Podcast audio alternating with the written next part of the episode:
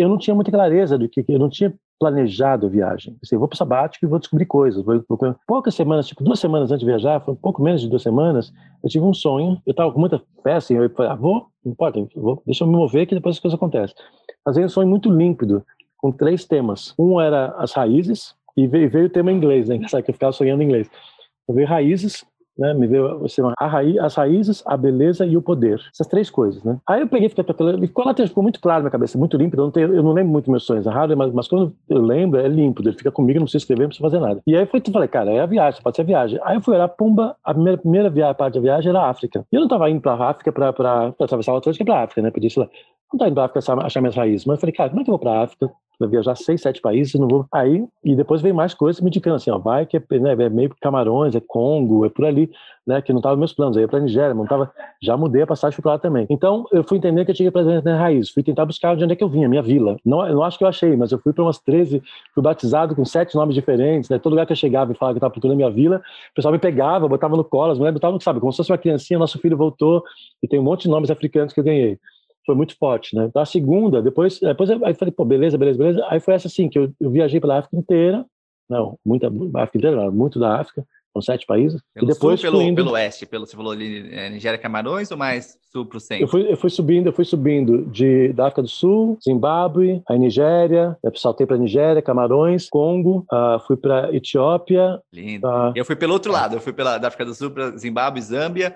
Tanzânia, Quênia e Uganda. Mas a, gente foi, perdi... a gente foi meio correndo paralelo. Assim, é, eu perdi Tanzânia, que eu queria muito fazer, mas depois já, já falei assim, eu ainda já pensei mais viajar mais tempo pela África, mas já tinha um chamado assim meio de que foi a beleza. E aí só só viajando, né, quando eu fui dar um salto, que eu entendi na verdade que eu fui para a Índia, né, voei, né, passei passei pelo por Dubai rapidamente, mas estou indo para a Índia, e aí tinha uma coisa da, do Belo. E aí entendi que inaugurou, porque dali depois eu já ia para a Tailândia, aí foi a festa, foi a profusão Tailândia, sul da Ásia, depois já voar direto para Nova Zelândia.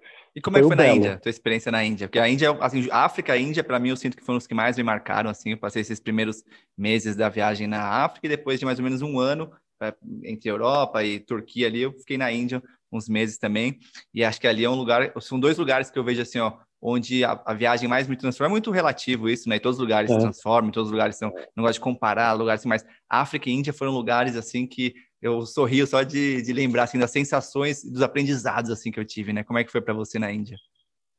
Cara, Índia, eu tenho muitos amigos na Índia, então a cultura, a cultura amigos meus indianos de lá.